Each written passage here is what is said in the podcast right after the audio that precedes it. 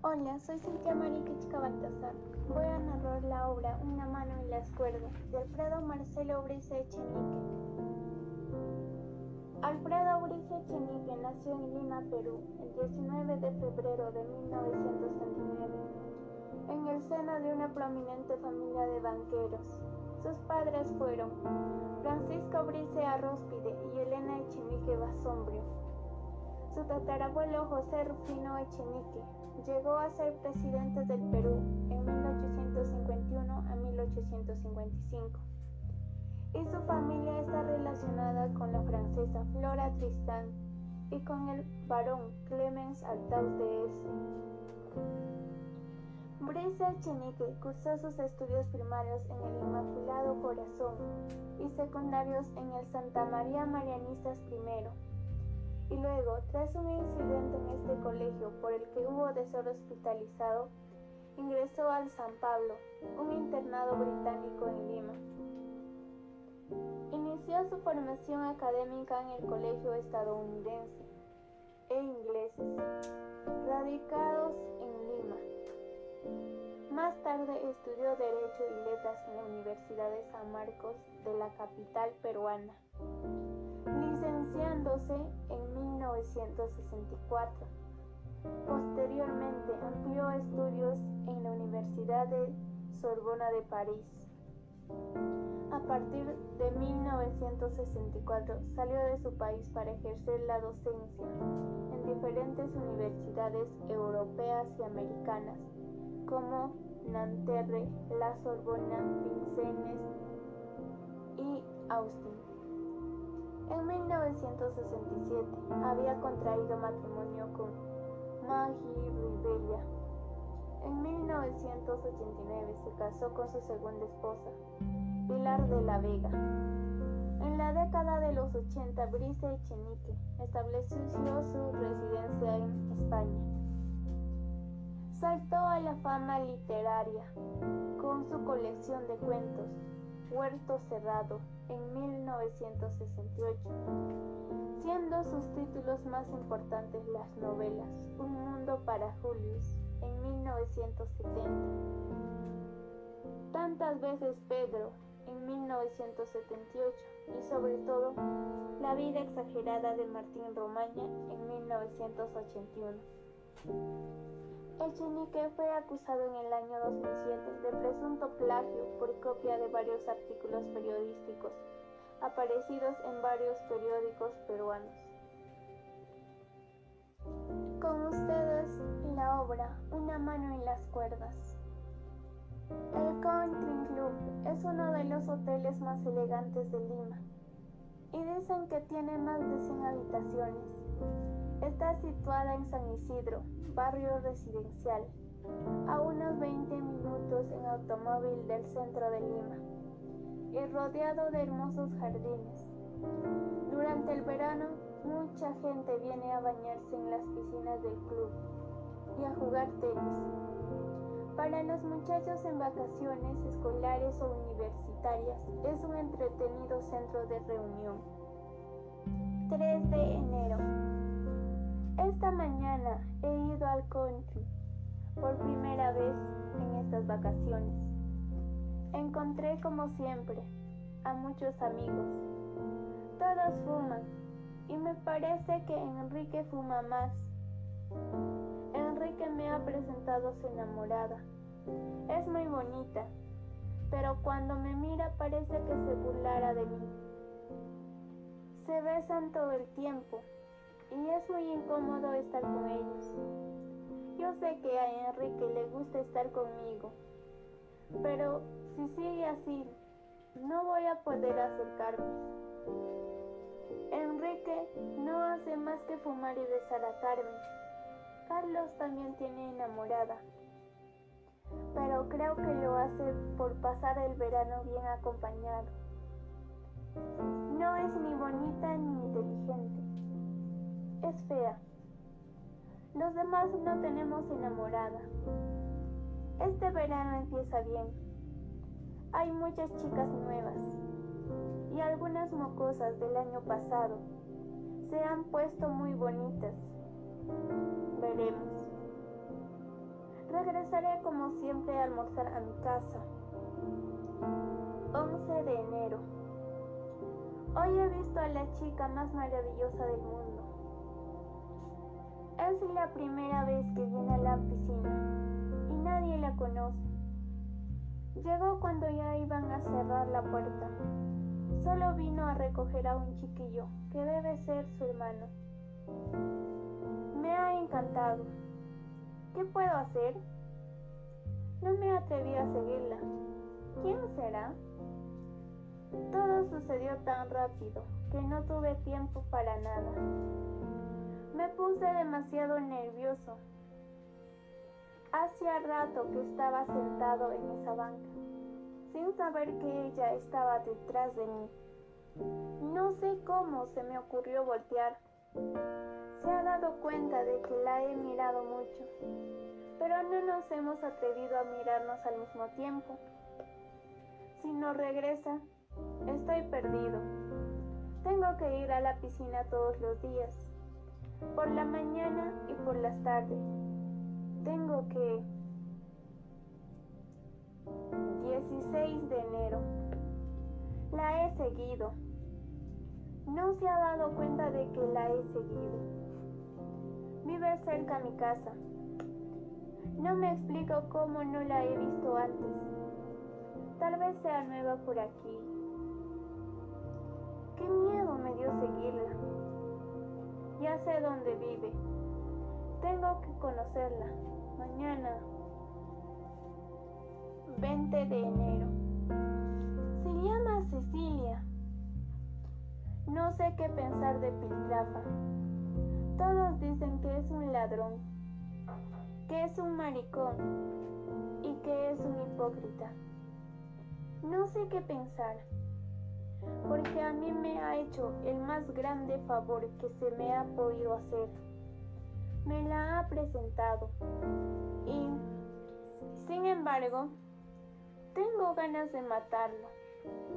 Me cobró un sol. Yo hubiera pagado mil. Fue la forma en que me presentó lo que me da ganas de matarlo. Me traicionó. Le dijo que yo le había pagado un sol para que me presentara. Ella se rió y yo no sabía qué cara poner. Se ha dado cuenta de que me gusta.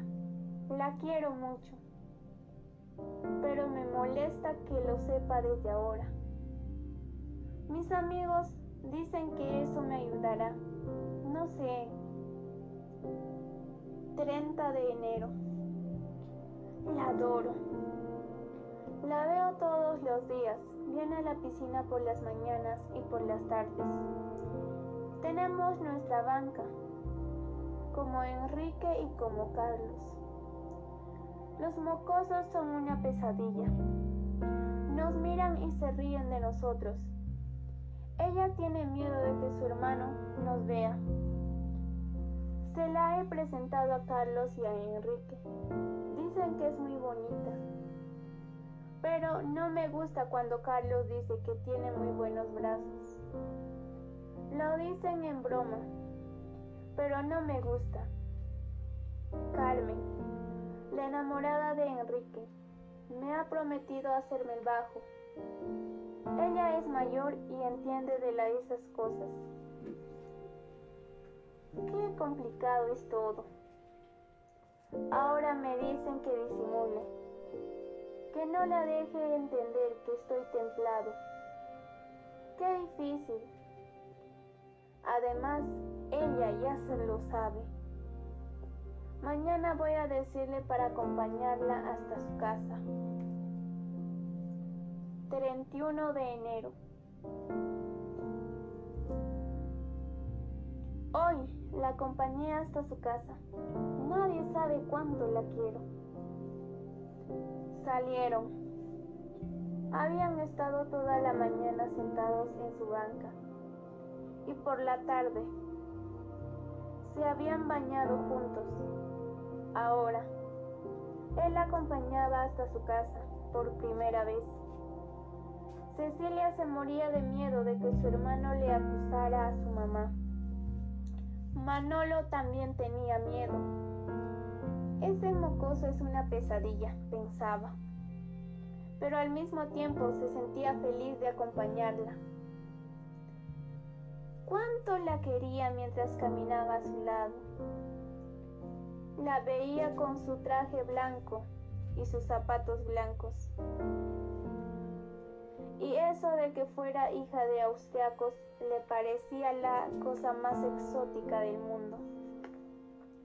La adoraba mientras la miraba de perfil y comprobaba que su nariz era muy respingada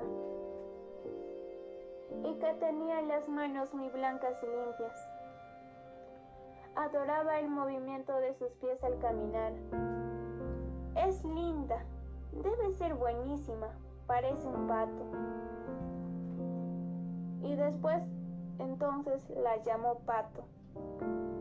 A ella no le molestaba porque le gustaban los patos y le gustaban las bromas. La adoraba cuando se reía y se le arrugaba la nariz. Es tan linda. Al llegar a una esquina, Cecilia le señaló su casa y le dijo que era mejor que se despidieran allí. Manolo le confesó que ya conocía la casa y que le había seguido un día. Ella sonrió y le dijo que mañana también irían a la piscina. 7 de febrero. La acompañó todos los días hasta la puerta de su casa. Su mamá nos ha visto, pero se hace la que no se da cuenta y no se molesta. Creo que es buena gente. Cecilia no sabe cuánto la quiero. Es tan difícil decir todo lo que uno siente hoy. Por ejemplo, cuando regresábamos de la piscina, ella me dijo que sus padres la habían amenazado con ponerla interna porque sus notas no habían sido muy buenas. Me di cuenta de que eso la preocupaba demasiado. Hubiera querido abrazarla. Hubiera querido decirle que yo era capaz de hablar con sus padres. Además, quise decirle que si la mandaban interna, yo iría a verla todos los días por la ventana del colegio. No sé cómo, porque yo también estoy interna. Quise decirle tantas cosas y solo me atreví a decir que no se preocupara. Que todos los padres dicen lo mismo. Es terrible lo poco que uno dice y lo mucho que siente. La quiero tanto. Podría morirme. Ayer Cecilia no vino a la piscina porque una compañera de clase la había invitado. La extrañé mucho. Carlos y Enrique se burlaban. Hoy la he visto nuevamente. Qué maravilloso fue verla entrar. Parecía un pato. Ya todos mis amigos la llaman pato. Y yo le he regalado una figura de un pato que hizo uno de mis hermanos. Pero Cecilia me ha contado algo terrible. Ayer, en casa de su amiga, estuvo con César. César es el don Juan de mi colegio. Es el mayor de todo el colegio y un matón. No puedo tolerarlo. Me parece que me voy a volver loco encerrado aquí, en mi cuarto. ¿Cómo hacer para que no regrese donde es amiga? Tengo que hablar con Carmen. No debo escribir más. Esto no es de hombre, pero podría morirme. 15 de febrero. Y ahora tengo que invitar a Cecilia al cine. Mis amigos están preparando todo. En el cine Tengo que pasarle el brazo un rato después de que comience la película. Si no protesta, debo tratar de acariciarle el hombro. En la fila de atrás estarán Enrique con Carmen y Carlos con Vicky. Ellos se encargarán de darme valor. Pepe y el chino se sentarán, uno a cada lado nuestro, y hacia la mitad de la película cambiarán de asiento, alegando no ver bien. Así podré actuar sin que los vecinos me molesten. Ellos llegarán antes que yo para, para coger asiento. Todo esto me parece imposible. Si Cecilia se da cuenta, podría molestarse. ¿Hasta cuándo durará todo esto? Sería tan fácil que la llamara por teléfono en este instante y le dijera cuánto la quiero. Qué manera de complicarme la vida. Si todo terminara en el cine, pero no por la noche. Iremos al Parque Salazar y allí tengo que declararme. 16 de febrero. Estoy feliz. Estoy muy nervioso. Cecilia ha aceptado mi invitación. Iremos todos al cine Orrantia. Sus padres la llevarán y yo debo esperarla en la puerta a las 3.30 de la tarde.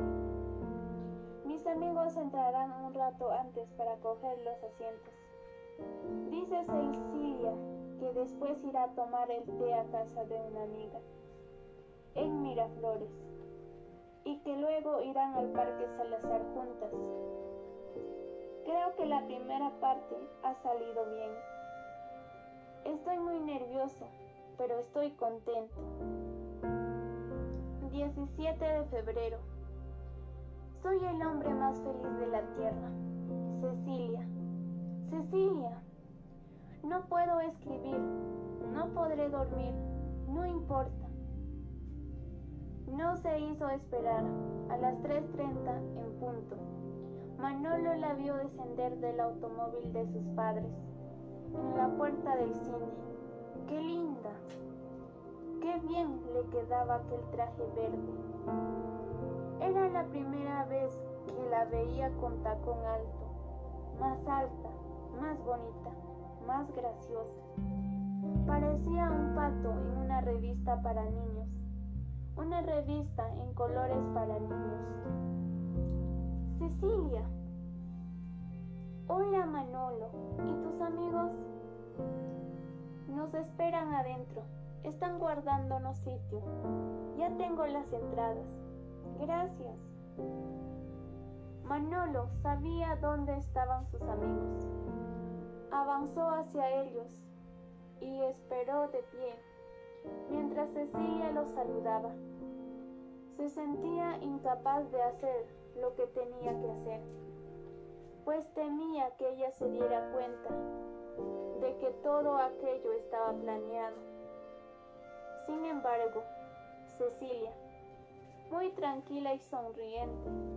Parecía ignorar lo que estaba pasando. Se sentaron.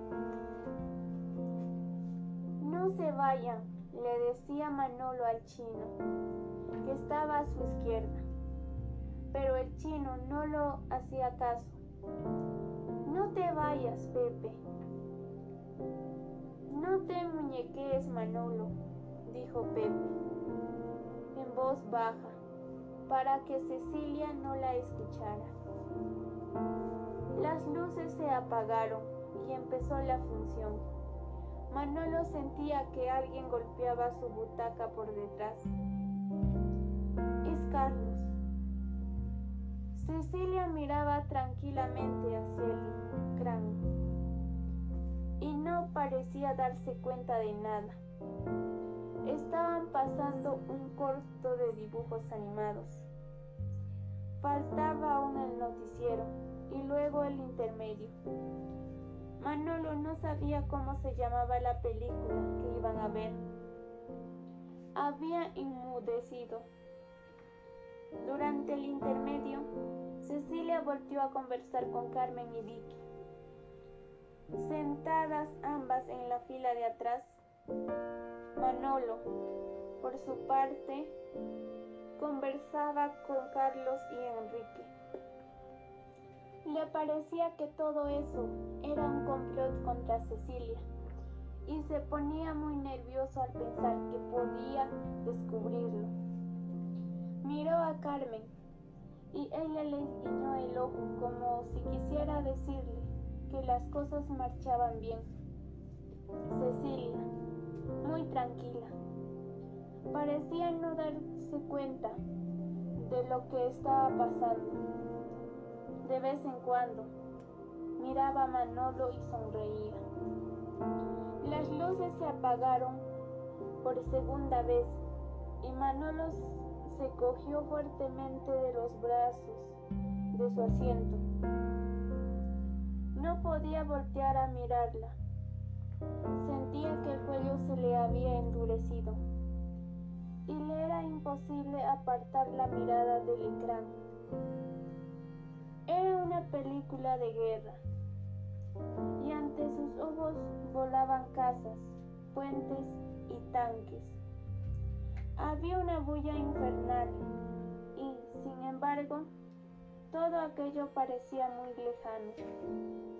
No lograba comprender muy bien lo que estaba ocurriendo. Y por más que trataba de concentrarse, le era casi imposible seguir al hilo de la acción. Recordó que Pepe y el chino se iban a marchar pronto y sintió verdadero terror. Cecilia se iba a dar cuenta, se iba a molestar, todo se iba a arruinar. En el ecrán, un soldado y una mujer se besaban cinematográficamente en una habitación a oscuras. No veo nada, dijo Pepe. Voy a cambiarme de asiento. Yo también, agregó el chino, pidiendo permiso para salir. Se tiene que haber dado cuenta.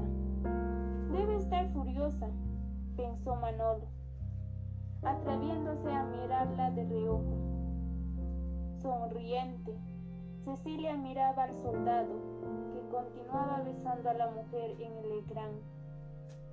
Parece que no se ha dado cuenta, pensó mientras sentía que sus amigos, atrás, empezaban nuevamente a golpear sus butacas. Tengo que mirarla, pero en ese instante estalló una bomba en el ecrán y Manolo se crispó. Tengo que mirarla, volteó en la oscuridad. Cecilia era la mujer más hermosa del mundo. No pateen desgraciados. Pero sus amigos continuaban. Continuaron hasta que vieron que el brazo derecho de Manolo se alzaba lentamente, lenta y temblorosamente. ¿Por qué no patean ahora? se preguntaba suplicante. Se le había paralizado el brazo. No podía hacerlo descender. Se le había quedado así, vertical, como el asta de una bandera. Alguien pateó su butaca por detrás y el brazo empezó a descender torpemente y sin dirección.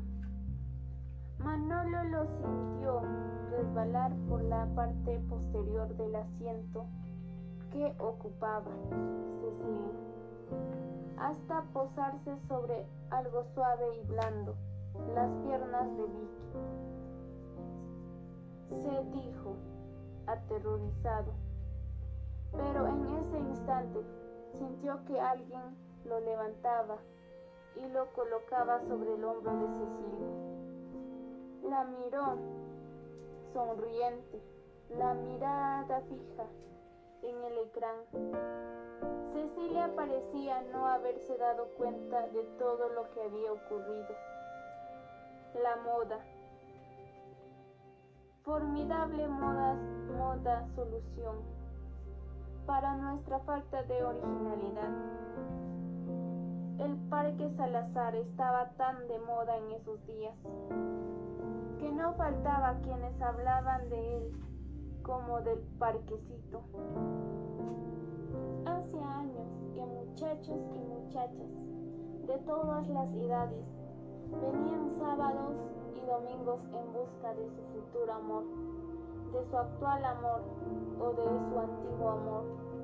Lo importante era venir y si, si uno vivía en el centro de Lima y tenía una novia en Chucuito, la iba a buscar hasta allá para traerla hasta Miraflores, hasta el parquecito Salazar. Incomodidades de la moda. Comodidades para nuestra falta de imaginación. Esta limeñísima institución cobró tal auge. Creo que así diría don Ricardo Palma que fue preciso que las autoridades intervinieran. Se decidió ampliar y embellecer el parque. Lo ampliaron y lo embellecieron. Y los muchachos se fueron a buscar el amor a otra parte. Manolo no comprendía muy bien eso de ir al parque Salazar. Le incomodaba verse rodeado de gente que hacía exactamente lo mismo que él pero no le quedaba más remedio que someterse a las reglas del juego, a dar vueltas al parque con Cecilia, hasta marearse. Era parte del juego, no podía hablarle y tenía que hablarle antes de que se enfriara todo lo del cine. Esperaré unos minutos más y luego le diré para regresar a casa de su amiga pensó. Era la mejor solución. Ella no se opondría, pues allí la iban a recoger sus padres. Y en cuanto a la amiga, lo único que le interesaba era estar a solas con su enamorado. Tampoco se opondría. Sus amigos habían decidido dejarlo en paz esa noche les había prometido declararse y estaba dispuesto a hacerlo. Caminaban hacia la quebrada de Almendaris. Cecilia había aceptado regresar a casa de su amiga y pasarían aún dos horas antes de que vinieran a recogerla. Tendrían tiempo para estar solos y conversar. Manolo sabía que había llegado el momento de declararse, pero no sabía cómo empezar. Y todo era cosa de empezar. Después sería fácil. Llegamos, dijo Cecilia. Podemos quedarnos aquí afuera. Era una casa de cualquier estilo, o como muchas en Lima de todos los estilos. Un muro bastante bajo separaba el jardín exterior de la vereda. Al centro del muro, entre dos pilares, una pequeña puerta de madera daba acceso al jardín. Manolo y Cecilia se habían sentado sobre el muro y permanecían en silencio mientras él buscaba las palabras apropiadas para declararse y ella estudiaba su respuesta. Una extraña idea rodeaba la mente de Manolo. Cecilia, ¿me permites hacer una locura? Todo depende de lo que sea. Di que sí, es una tontería bueno, pero dime de qué se trata. ¿Lo harás? Sí, pero dímelo. ¿Podrías subirte un momento sobre este pilar? Bueno, pero estás chiflado. La amaba mientras subía al muro y le parecía que era una muchacha maravillosa porque había aceptado subir. desde la vereda. Manolo la contemplaba mientras se llevaba ambas manos a la rodilla, cubriéndolas con su falda para que no le viera las piernas. Ya, Manolo, apúrate, nos van a ver y van a pensar que estamos locos. Te quiero, Cecilia. Tienes que ser mi enamorada. ¿Para eso me has hecho subir aquí? Cecilia dio un salto y cayó pesadamente sobre la vereda, como una estatua que cae de su pedestal. Lo miró sonriente, pero luego recordó que podía debía ponerse muy seria.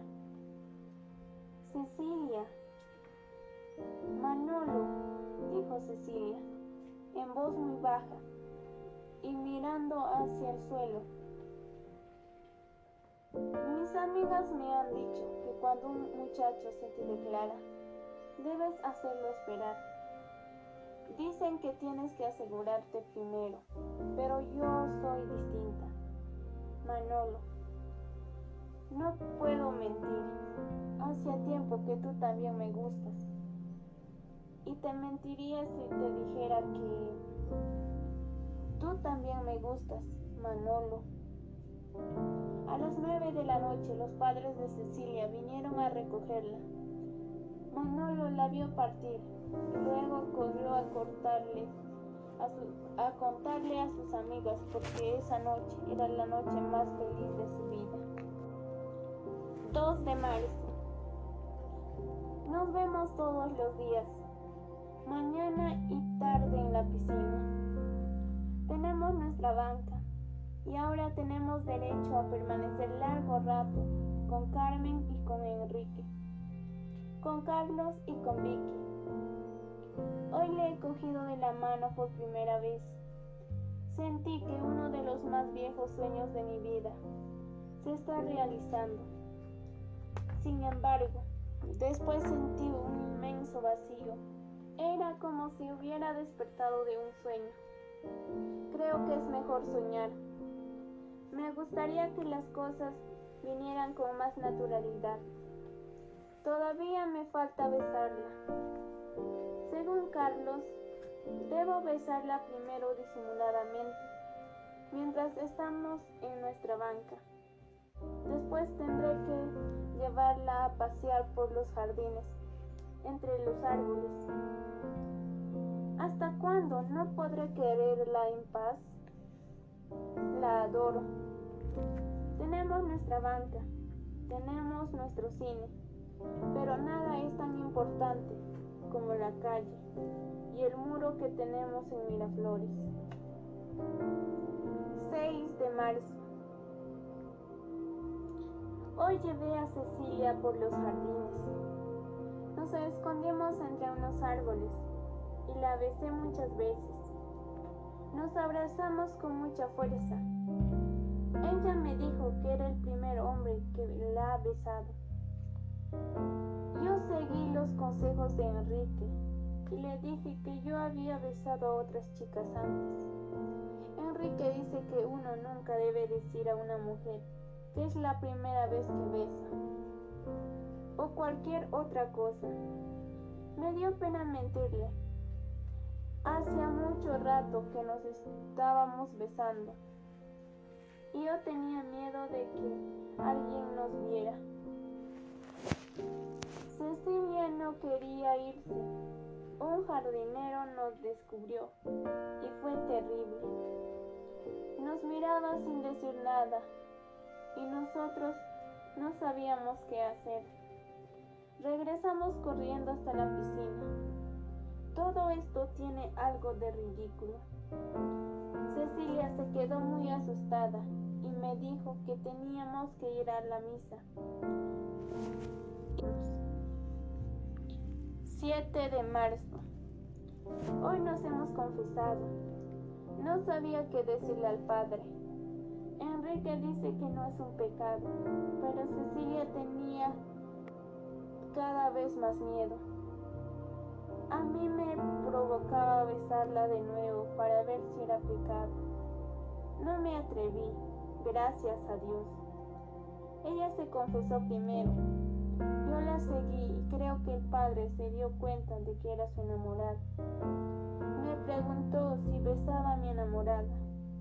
Antes de que yo le dijera nada, al final de la misa nos vio salir juntos y se sonrió. Cecilia me ha pedido que vayamos a misa juntos todos los domingos. Me parece una buena idea. Iremos a misa de once y de esa manera podré verla también los domingos por la mañana. Además, estaba tan bonita en la iglesia. Se cubre la cabeza con un pañuelo de seda blanco y su nariz respingada resalta. Se pone linda cuando reza y a mí me gusta mirarla de reojo. Tiene un misal negro, inmenso y muy viejo. Dice que se regaló una tía que es monja cuando hizo su primera comunión. Lo tiene lleno de estampas y entre las estampas hay una foto mía. Me ha confesado que le gusta mirarla cuando reza. Cecilia es muy buena. 14 de marzo. No me gusta tener que escribir esto, pero creo que no me queda más remedio que hacerlo. Dejar de decir una cosa que es verdad es casi como mentir. Nunca dejaré que lean esto. Solo sé que ahora odio a César, más que nunca. Lo odio. Si Cecilia lo conociera mejor, también lo odiaría. La estaba esperando en la puerta del cine Orrantia, nuestro cine. Todo marchaba muy bien hasta que pasó el imbécil de César. Me preguntó si estaba esperando a Cecilia. Le contesté que sí.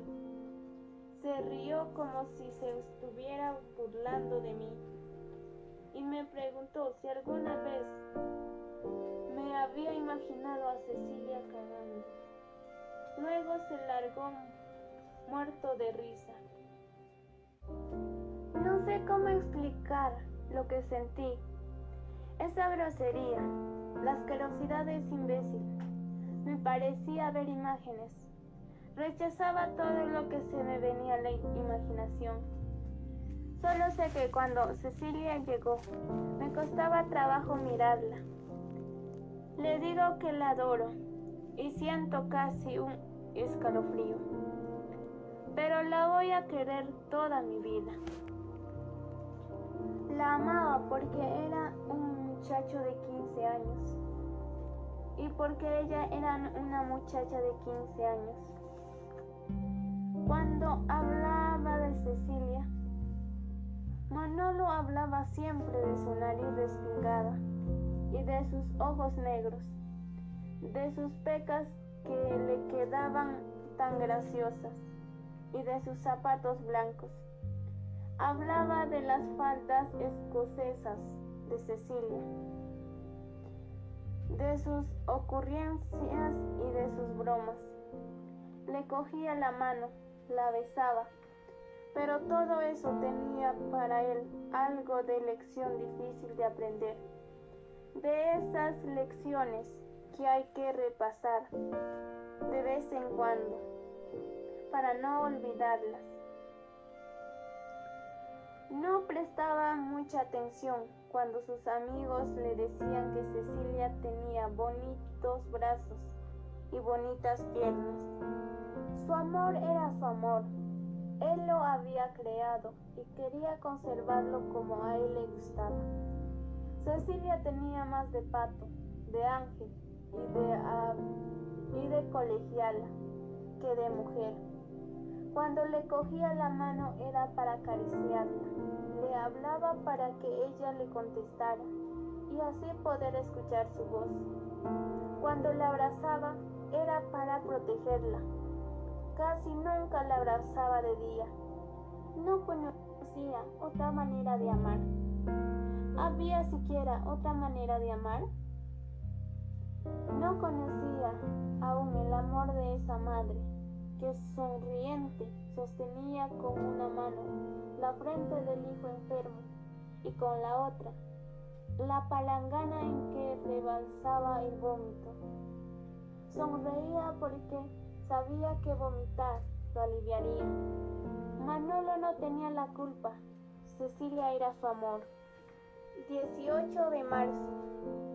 Hoy castigaron a Cecilia, pero ella es muy viva y no sé qué pretexto inventó para ir a casa de su amiga.